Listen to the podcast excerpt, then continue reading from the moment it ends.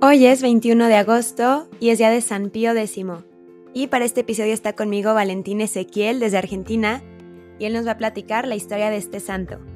Bienvenido Valentín, muchas gracias. Hola Mariel, muchísimas gracias por la invitación y para mí es un honor enorme. Para mí es uno de los papas más importantes de la Iglesia en estos últimos siglos. San Pío X, un hombre humilde cuya teología y pastoral se empecinó en la formación de los fieles, del clero, ante las amenazas heréticas de un mundo sumergido en guerra y también muchos desconciertos. Yo le suelo llamar el Papa pobre, debido a sus raíces. Un hombre humilde, pero que tenía bien en claro la verdad de Dios, siendo un pastor para la Iglesia, en donde el Espíritu Santo manifestó con muchos de sus dones y carismas, llevando entre otras cosas a encíclicas que fueron un antes y un después en la Iglesia y a reformas que hasta el día de hoy, por ejemplo, continúan. Giuseppe Melchiore Sarto nace el 2 de junio del año 1835 en un pequeño pueblo llamado Riese, en Italia, y es el segundo hijo de diez de la familia Sarto. Sus padres se llamaban Giovanni Battista Sarto y su madre Margarita Sansoni. Su padre se desempeñaba como cartero y su madre era costurera. Giuseppe nace en una familia muy humilde, Imagínense que criar y educar a 10 hijos con estos trabajos no muy bien remunerados era toda una travesía y mucho más en esa época. Fue en Riese donde empezaría su educación primaria, recibiendo, por ejemplo, sus primeras lecciones de latín por quien era su párroco. De pequeño su padre muere y Giuseppe piensa en dejar su formación educativa para trabajar y ayudar a su madre en el mantenimiento de la casa. Pero el 20 de septiembre del año 1850, a sus 15 años, le es impuesta la tonsura, y el obispo de Treviso le consigue una beca en el seminario de Padua para que siga sus estudios allí, a lo que su madre obviamente apoyó con muchísimo esmero. Es así que el 22 de diciembre del año 1851 y el 6 de junio de 1857 recibió las órdenes menores. El 19 de septiembre de 1857 el subdiaconado y el 27 de febrero de 1858 el diaconado. Para gloria de Dios es ordenado sacerdote el 18 de septiembre del año 1858 por el obispo Giovanni Antonio Farina de Treviso. Fue nombrado párroco en Tómbolo y allí desempeñó su tarea pastoral. Se cuenta que los fieles sentían un ardor enorme en su corazón cuando este santo hombre predicaba. Todos decían unánimemente que se sentía gran amor cuando Giuseppe hablaba de la Sacrosanta Eucaristía o de la ternura de la Virgen María. Fieles que se habían alejado de la iglesia volvían y él como padre amoroso aconsejaba y corregía a todos a quienes se acercaban a su parroquia, que allí estuvo hasta el año 1857 cuando fue nombrado arcipreste de Salzano y canónigo de la Catedral de Treviso. Desde 1875 fue rector del seminario conciliar de esta ciudad y en 1879 lo nombraron director espiritual del mismo y también canciller de la curia episcopal trevisana examinador prosinodial y vicario capitular. Con esto podemos ver cómo Giuseppe tenía grandes capacidades, no solamente pastorales y una clara visión espiritual, sino también que poseía una gran, pero muy gran inteligencia. El 10 de noviembre del año 1884 es nombrado obispo de Mantua, y posterior a 10 días es consagrado vicario general de Roma. Tal era su cercanía a la verdad de Jesucristo que el Papa León XIII lo nombró asistente al trono pontificio. Finalmente, el 12 de junio de 1893 fue nombrado cardenal de la Iglesia Católica por el Papa León XIII. Y luego de esto fue también promovido a Venecia para ser patriarca de Venecia. Pero esto tuvo que esperar, ya que el gobierno italiano tenía potestad también de opinar y de elegir el patriarca de Venecia. Y así estuvo varios meses hasta que Giuseppe pudo finalmente tomar el poder de la sede patriarcal. Así siguió su trabajo como cardenal, pero el 20 de julio de 1903 el mundo se despertaba con la noticia, con la triste noticia, que el Papa León XIII, a sus 93 años de edad, había fallecido, lo que luego los protocolos pontificios de sepultura del Papa se daría comienzo a la elección de un nuevo pontífice romano en el cónclave. Este cónclave se llevó a cabo en cuatro días, sucediendo siete sesiones de voto en estos nombrados días. En un principio el cardenal Sarto no era el favorito al trono de San Pedro, pero sucedió una polémica con el cardenal favorito, Rampola, que se vio perjudicado por el derecho ius exclusive. Este derecho daba a potestad a algunos monarcas católicos de Europa a vetar a algún cardenal durante el cónclave. En este caso, quien hizo uso de ese derecho fue Francisco José I, el emperador de Austria, y a pesar de que Rampola no renunció al derecho de ser elegido papa, este obviamente fue perdiendo votos. Fue así que el cardenal oriundo del pueblo de Riese empezaría a ganar esos votos, pero el cardenal rural, como él mismo se nombraba, lloraba para que sus hermanos no lo eligiesen como papa, pero el deseo de Dios fue más fuerte, y el 4 de agosto del año 1903 alcanzaría los votos necesarios para sentarse en el trono apostólico.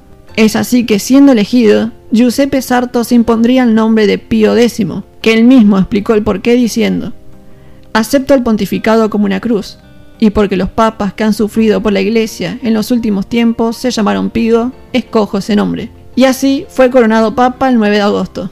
El pontificado de San Pío X se vio caracterizado, en una palabra, por la formación en todos los niveles, debido a la creciente secularización y la infiltración de herejías modernistas en las instituciones católicas, haciendo que este Papa Santo tome como lema de su pontificado la siguiente frase bíblica, que resume su pastoreo desde el primer día hasta el último día. Omnia instaurar en Cristo, restaurar todas las cosas en Cristo. El Papa empezaría con una renovación desde lo más profundo de la Iglesia hasta los laicos. Todo esto lo hizo saber en su primera encíclica papal llamada E Supremi, en donde mostrando su sentimiento de indignidad al ser elegido sucesor de San Pedro, remarca las gravedades sociales contemporáneas y su ferviente deseo de hacer llegar la verdad de Cristo a todo el mundo, principalmente a las ovejas que se habían perdido siguiendo modas y herejías de esas épocas, de la cual él, por ejemplo, también escribió. Nuestro mundo sufre un mal, la lejanía de Dios. Los hombres se han alejado de Dios, han prescindido de Él en el ordenamiento político y social. Todo lo demás son claras consecuencias de esa postura. Son bastantes las encíclicas y las reformas que hizo San Pío X en distintos aspectos dentro de la Iglesia. Desde el comienzo dio una intensa actividad sobre la catequesis de la Santa Iglesia y puso como prioridad la catequesis antes que otras cuestiones. Él veía esto no solamente desde la humildad en donde se crió y nació, y donde también empezó a dar los primeros pasos en el sacerdocio, sino también que él creía firmemente que debía ser una prioridad apartar la ignorancia religiosa en el inicio del camino para recuperar la fe en muchos que se estaba debilitando o perdiendo. Por lo tanto, la formación sobre los fieles fue un punto esencial de su pontificado y de su pastoreo. Otra de sus preocupaciones era la santidad de los sacerdotes, esto lo llevó a actualizar los seminarios diocesanos y a fundar innumerables bibliotecas eclesiásticas. Esto lo llevó, por ejemplo, a sacar un motu propio llamado Trale Solecitudini, donde exalta y renueva la música sagrada, exhortando a todo coro a lo que allí estaba escrito, reformando también, por ejemplo, la liturgia de las horas. Pío X era también jurista y de gran importancia, sus conocimientos de derecho llevaron a la creación de un nuevo código de derecho canónico para toda la Iglesia Universal. Este hombre llevaba un gran amor por la Eucaristía, y fue que impulsado por ese amor, instó y promovió la comunión diaria a todos los fieles en gracia. Y también un cambio significativo que hasta el día de hoy persiste es que permitió que la primera comunión en los niños sea dada a partir de los 7 años, cuando ellos ya sean conscientes de lo que están recibiendo.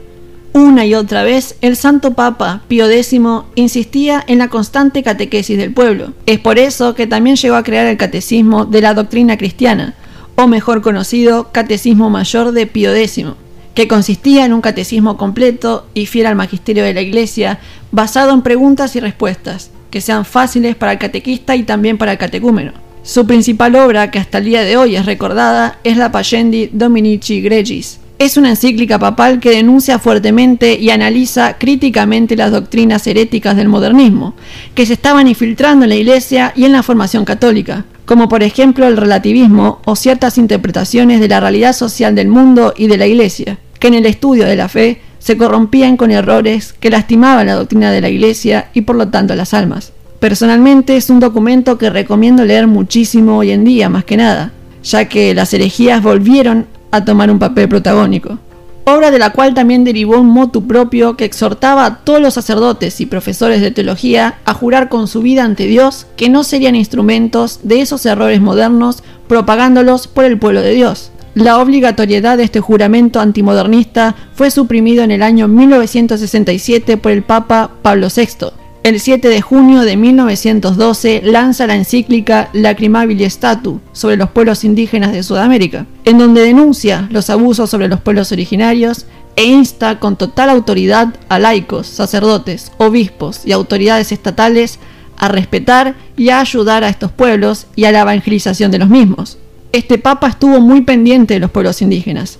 De hecho, hay una historia entre el Papa Pío X y el beato argentino salesiano Seferino Namucurá, que era originario mapuche, en donde el joven va de visita a Roma, conoce al Papa y le regala un poncho mapuche. El Papa pone a su disposición también a sus médicos privados para tratar la tuberculosis que el joven transitaba, por lo que fue Pío X un constante animador a las misiones de la Iglesia.